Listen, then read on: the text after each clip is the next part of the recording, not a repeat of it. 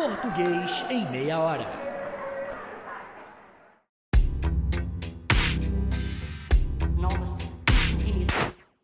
Oi, eu sou o professor Mang e você está ouvindo o Português em meia hora. Eu confesso que eu sempre gostei de narrativas curtas, mesmo antes de virar leitor de internet. Embora eu tenha lido alguns romances que me impactaram bastante mesmo, eu sempre gostei de textos assim, não tão compridos, sabe? Tipo contos, crônicas. E hoje a gente vai começar o episódio por um conto que eu adoro, escrito pelo Lima Barreto, chamado O Homem que Sabia Javanês.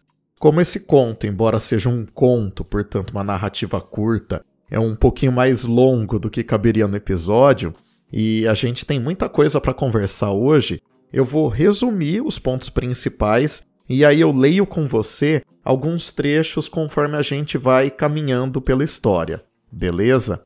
Então, assim, a narrativa começa com dois amigos, o Castro e o Castelo. Eles estavam jogando conversa fora numa confeitaria. As confeitarias no início do século XX não eram lugares destinados exclusivamente à venda de doces, como alguém poderia imaginar. É, na verdade, as confeitarias eram frequentadas por públicos bem distintos, né? É, às vezes tão distintos que parecia até lugares diferentes dependendo do horário. No início da tarde, as confeitarias recebiam a visita de mulheres com suas crianças, num clima bem tranquilo, bem familiar, digamos. Agora, com o cair da tarde, assim, lá pelas 5, 5 e meia, o público começava a mudar drasticamente. As mulheres casadas e os seus filhos davam lugar a intelectuais, a políticos, engenheiros e moças desacompanhadas, né, digamos. Nesse ambiente mais noturno é que o castelo está contando para o Castro as aventuras inacreditáveis dele, né? Ele era um bico doce esse castelo. Ele seduzia as pessoas com histórias estapafúrdias, né?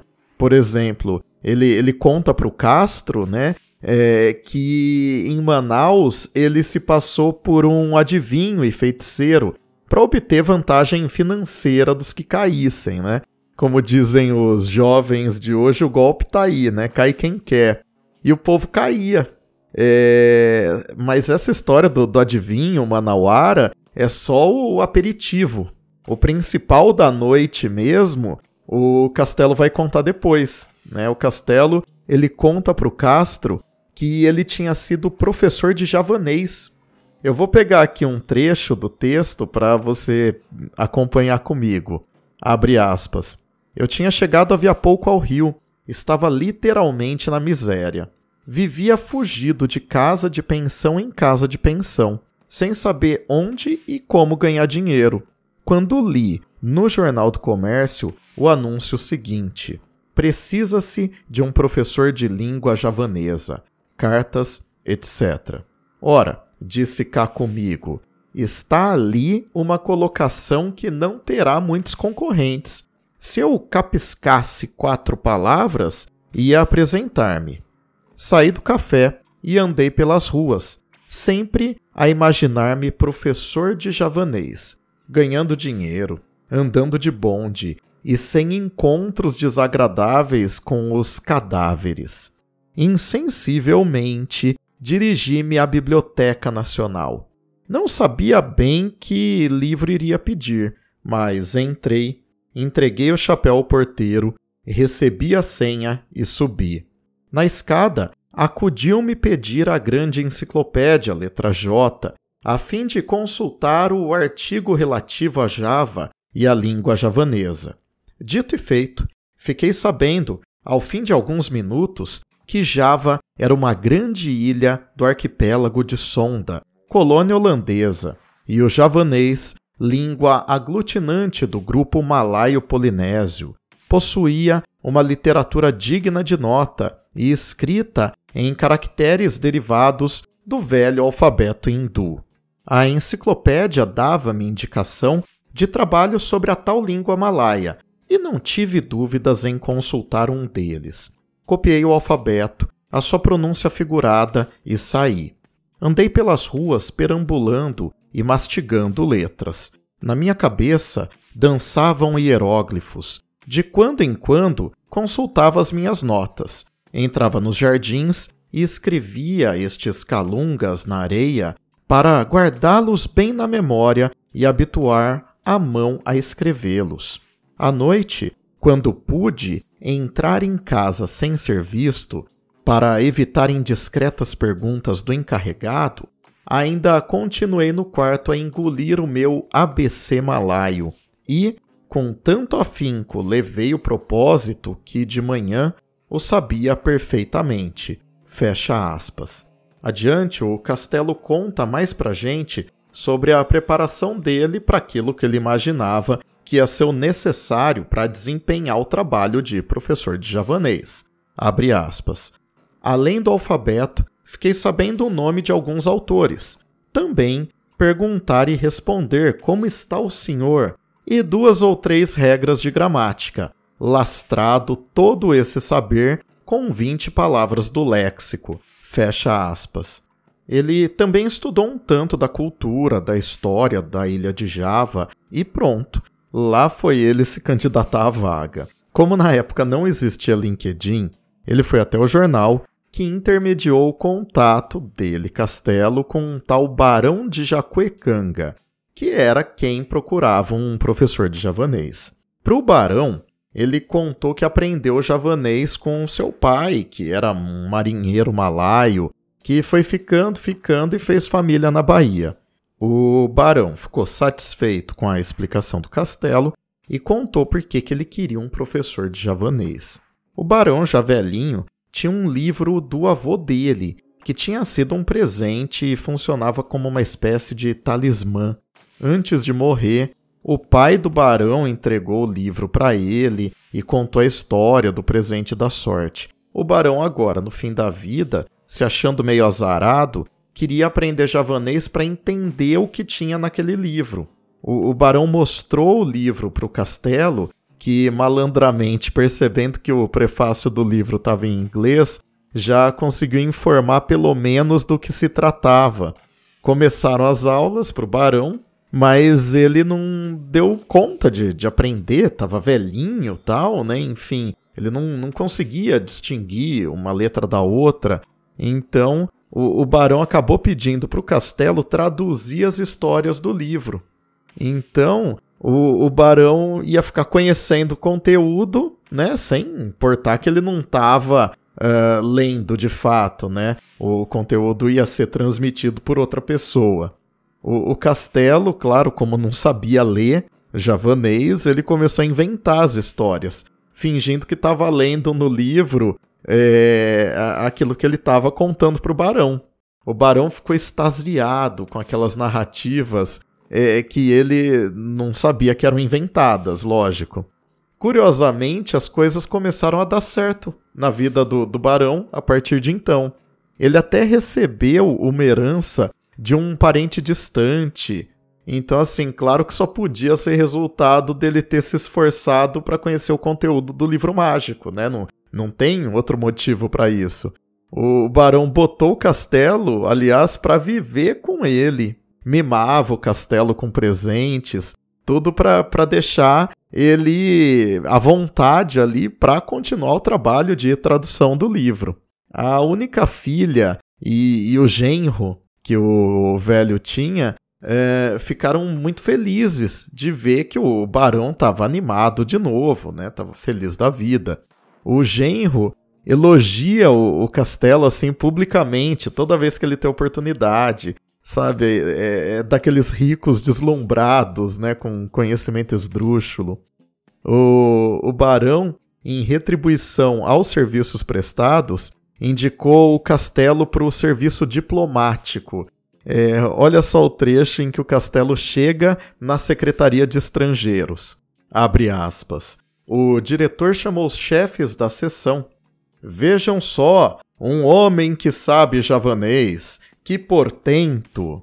Os chefes de sessão levaram-me aos oficiais e amanuenses, e houve um destes que me olhou mais com ódio do que com inveja ou admiração. E todos diziam: Então, sabe javanês? É difícil? Não há quem o saiba aqui. O tal amanuense, que me olhou com ódio, acudiu então. É verdade, mas eu sei Kanak. O senhor sabe? Disse-lhe que não, e fui à presença do ministro. A alta autoridade levantou-se, pôs as mãos às cadeiras, consertou o pincenê no nariz e perguntou: Então, sabe javanês? Respondi-lhe que sim, e, a sua pergunta onde o tinha aprendido, contei-lhe a história do tal pai javanês. Bem, disse-me o ministro, o senhor não deve ir para a diplomacia, o seu físico não se presta. O bom seria um consulado na Ásia ou Oceania. Por ora, não há vaga, mas vou fazer uma reforma e o senhor entrará. De hoje em diante, porém, fica adido ao meu ministério, e quero que, para ano, parta para Bali, onde vai representar o Brasil no Congresso de Linguística. Estude, leia o Rovelac, o Max Miller e outros. Fecha aspas. O barão, antes de falecer, passou o livro mágico, entre aspas, para o genro, que o transmitiria ao neto e a tradição familiar estava assegurada e mantida por mais gerações. O, o, agradecimento ao castelo foi tamanho que o barão deixou uma menção a ele no testamento, e o castelo recebeu um dinheiro da herança do velho. Enquanto isso, o castelo até que se esforçou bastante, né? Comprou livros, comprou revistas científicas, só que a coisa não ia. Ele até reclamou de não conseguir progredir, de ir adiante, né, com os seus estudos. Talvez porque ele tivesse já com uma vida relativamente mais tranquila, não tinha a pressão da pobreza, digamos assim, né? Mas a fama do castelo só crescia, né? Olha só, abre aspas. Na rua, os informados apontavam-me, dizendo aos outros: Lá vai o sujeito que sabe javanês. Nas livrarias, os gramáticos consultavam-me sobre a colocação dos pronomes no tal jargão das ilhas de Sonda. Recebia cartas dos eruditos do interior. Os jornais citavam meu saber e recusei aceitar uma turma de alunos sequiosos de entenderem o tal javanês. A convite da redação, escrevi no Jornal do Comércio um artigo de quatro colunas sobre a literatura javanesa antiga e moderna. Fecha aspas. Claro que, assim como eu e você, o amigo, o Castro, ele estava ouvindo essa história e ele ficou besta, né, de que essa farsa aparentemente tão frágil pudesse dar certo, né? É, como é que as pessoas não desconfiavam, né? Como é que as pessoas não botavam o castelo em nenhuma saia justa? O, o castelo explicou que falava da ilha, usando o que lia na enciclopédia, ele fazia referências bibliográficas, fazia citações longas, né? E o povo foi engolindo. É, segundo o Castelo, a única situação em que ele chegou perto de ser desmascarado foi quando prenderam um marinheiro javanês e chamaram ele para ser intérprete. É, o Castelo enrolou um tanto para ir e deu tempo do javanês trocar umas palavras em holandês com um diplomata da Holanda, né, que desenrolou o caso. E quando Castelo chegou lá, né, o marinheiro é, de Java já tinha sido libertado. Então eles acabaram que não se encontraram. É, quando chegou a data do congresso, lá foi o Castelo para Paris torrar a herança que ele recebeu do barão, aliás, né? Ele participou de festas, de banquetes, e ele cumpriu academicamente o que ele tinha que fazer, né? Ele foi para o Congresso, é, ele disse que ele foi uma sensação, né? Ele deu entrevistas, ele ficou famoso.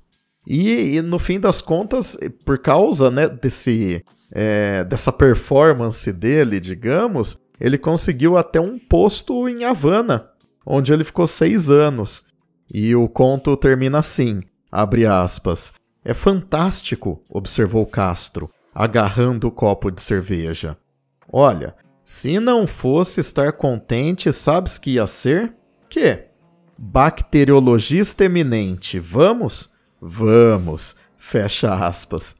E foi assim que o castelo, de bacharel endividado, devedor de aluguel, passou a cônsul, ou seja, um funcionário com cargo diplomático, né? Mas o que eu gosto muito nessa história é que em momento algum se faz um juízo de valor, um julgamento moral das mutretas do castelo. A professora Elide Valarini Oliver, num artigo chamado O Saber em O Homem que Sabia Javanês, faz uma ponderação muito interessante sobre o caráter do castelo. Abre aspas. Não sabemos se o comportamento de Castelo advém de sua psicologia, de um traço de caráter pessoal que afloraria em qualquer tipo de sociedade e cultura, ou se já é um sintoma social típico da cultura brasileira. Na visão barretiana, ou seja, fruto de uma sociedade onde graçam as aparências e onde o peso das relações pessoais e não do mérito é fator determinante. Fecha aspas.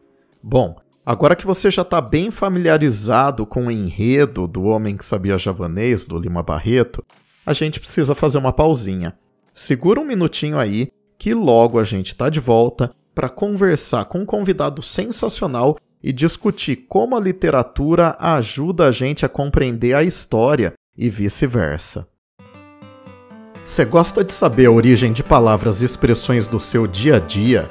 adora ouvir sobre língua portuguesa e literatura, se interessa por saber como a abordagem científica da língua pode iluminar questões bem antigas que antes pareciam misteriosas, o Questão de Linguagem leva a educação linguística para a escola e para além dos muros dela, com leveza e rigor, com um pouco de humor e muita seriedade.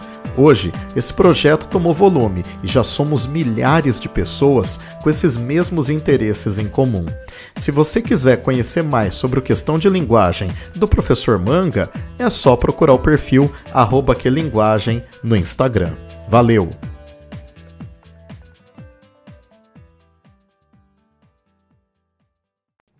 O nosso convidado de hoje, para falar de Lima Barreto e como a gente pode entender a interface entre a literatura e a história é um grande amigo meu de muitos anos. Com vocês, o professor Bruno Medeiros.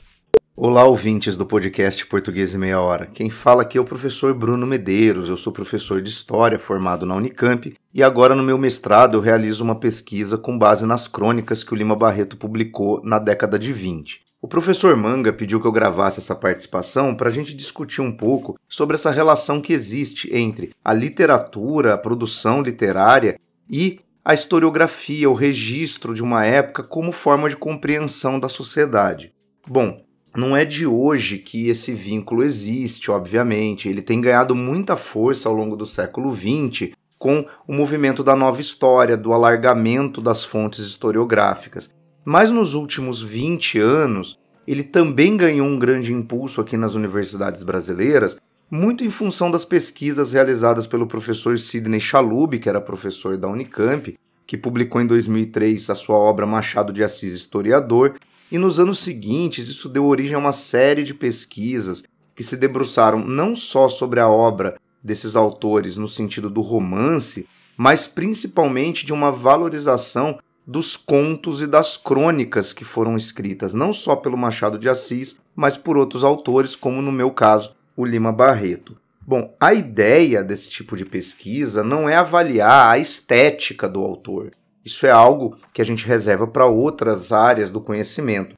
Mas perceber que quando o autor tem esse viés da crônica, aonde a comunicação entre o cotidiano do autor e do leitor é muito mais direto, já que é uma obra efêmera, publicada em periódicos, ou seja, tem que ser uma leitura que dialogue com outras questões que estão circulando na sociedade, justamente porque a crônica tem uma função de narrar um fato e muitas vezes apresentar um questionamento, uma crítica feita pelo autor.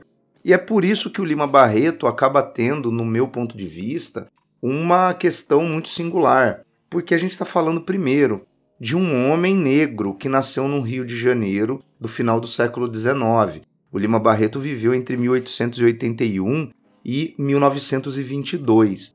Então, ele presenciou, enquanto cidadão, uma transformação de um Brasil que era monarquista e escravocrata em um país republicano marcado pelo positivismo e pelo espírito de reformas do início do século XX. Além disso, a própria trajetória pessoal do autor tem que ser muito levada em conta quando a gente percebe o tipo de contexto social e crítica que ele aponta nos seus textos. O Lima Barreto, como eu já disse, era um homem negro, mas não só isso. Ele era filho de negros nascidos livres e que tinham um grau de instrução significativamente superior à maioria da população. E o próprio vínculo dele com o mundo das letras vem de casa, do ofício dos seus pais.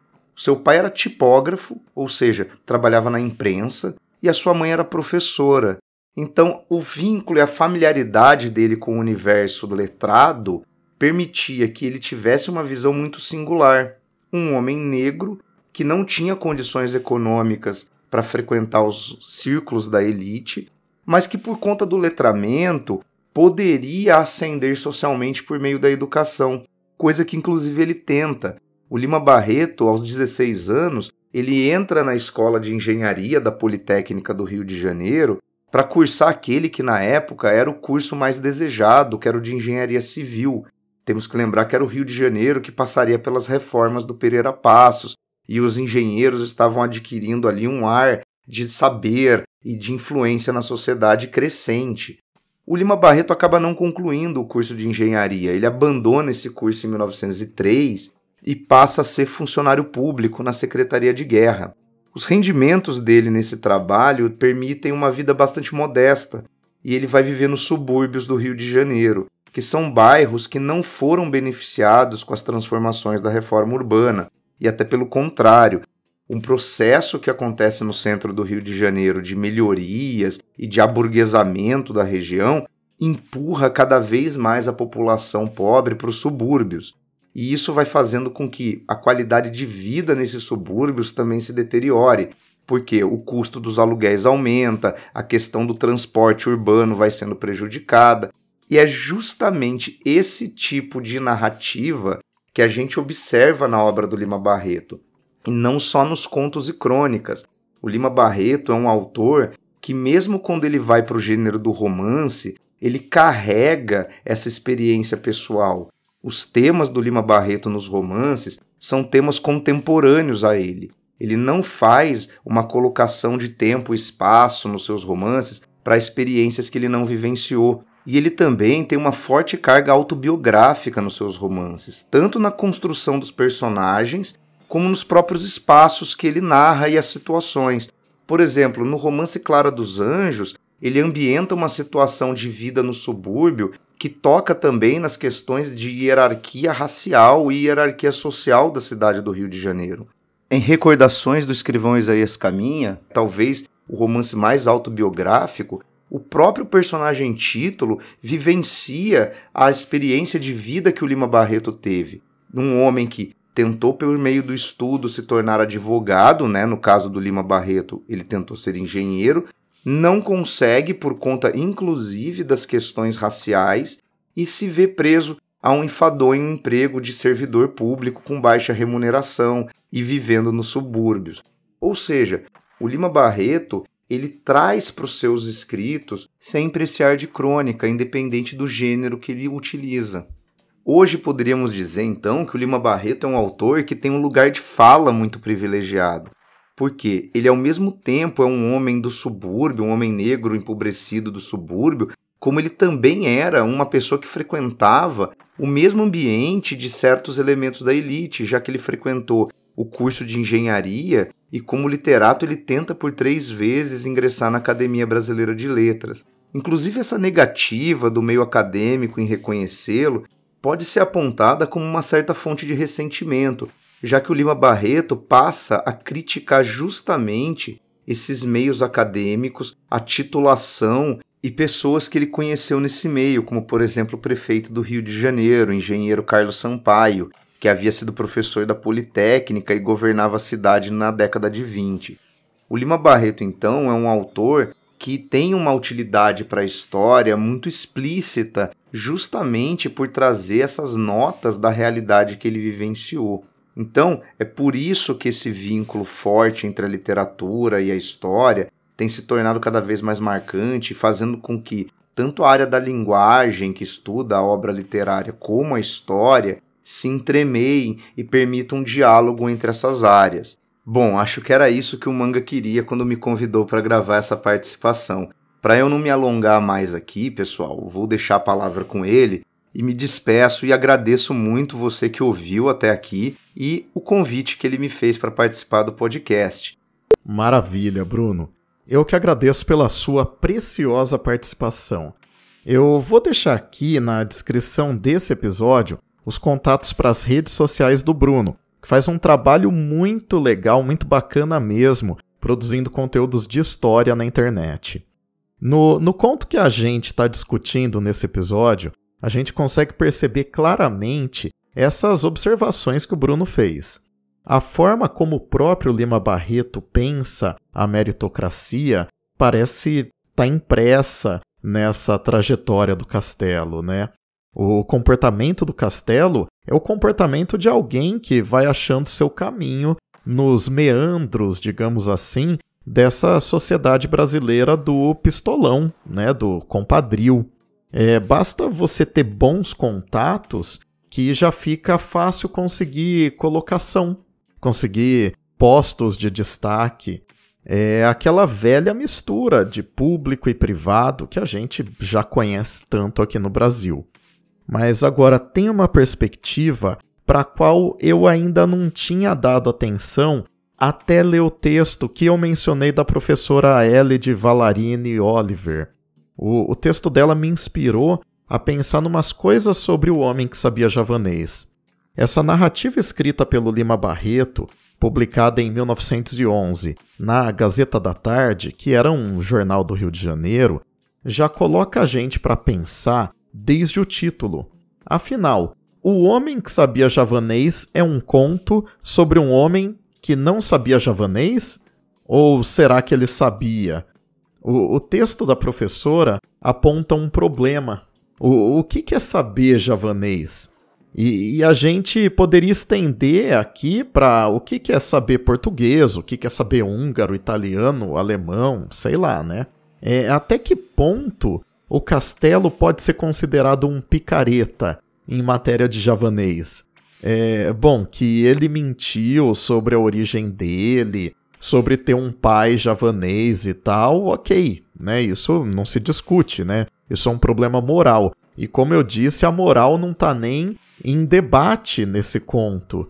Então, assim, é, até que ponto o conhecimento dele, o saber dele, era picaretagem. A, a professora aponta alguns trechos, aliás, da narrativa, em que o Castelo confessa que ele estava estudando. O, o Castelo chegou a escrever sobre a geografia, a literatura, a cultura da ilha de Java a partir desses estudos que ele fez. É, talvez num, num ato falho, a, a, certo ponto ali do conto, é, ele até assume que tinha leitores dele lá no, nos jantares na França na época do Congresso, é, não só numa língua estrangeira, mas às vezes na nossa própria língua, a gente chega a duvidar da nossa capacidade, principalmente por causa do ensino de português, quase sempre limitado ao ensino de gramática. E, e o pior, né, em algumas séries do ensino básico, ele é mais limitado ainda só uma decoreba de nomes de orações subordinadas. É, geralmente, na nossa experiência escolar, é isso que acontece. Você tem acesso ali a uma aula que te faz duvidar que você saiba a língua, né? Então, assim, é, é muito difícil ter uma boa autoestima como usuário de língua portuguesa desse jeito. Para ter segurança como professor, então, seja de língua estrangeira ou de língua materna, nem se fala. É, é por isso que a ideia do conhecimento gradual de uma língua faz todo sentido. Quem é que sabe português? A gente não está sempre aprendendo, fazendo descobertas, inventando possibilidades de expressão. É nesse sentido que o castelo não é tão farsante assim. Ou não é farsante nesse sentido de, de saber linguístico, é, digamos. Assim a professora Elide concluiu o artigo dela. Abre aspas. Trata-se, para que essa sátira satisfaça o quesito de ser um comentário que implique os modos sociais praticados no Brasil, não de saber ou não saber o javanês, mas de não saber todo javanês que se finge saber. Fecha aspas. Bacana, né? Eu espero de verdade que você tenha gostado desse nosso episódio.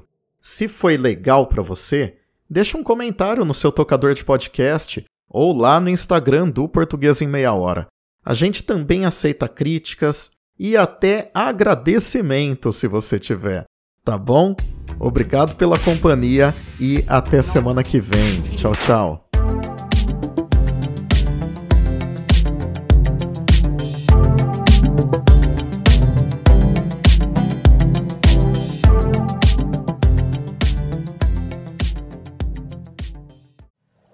Editado por Mil Media Lab.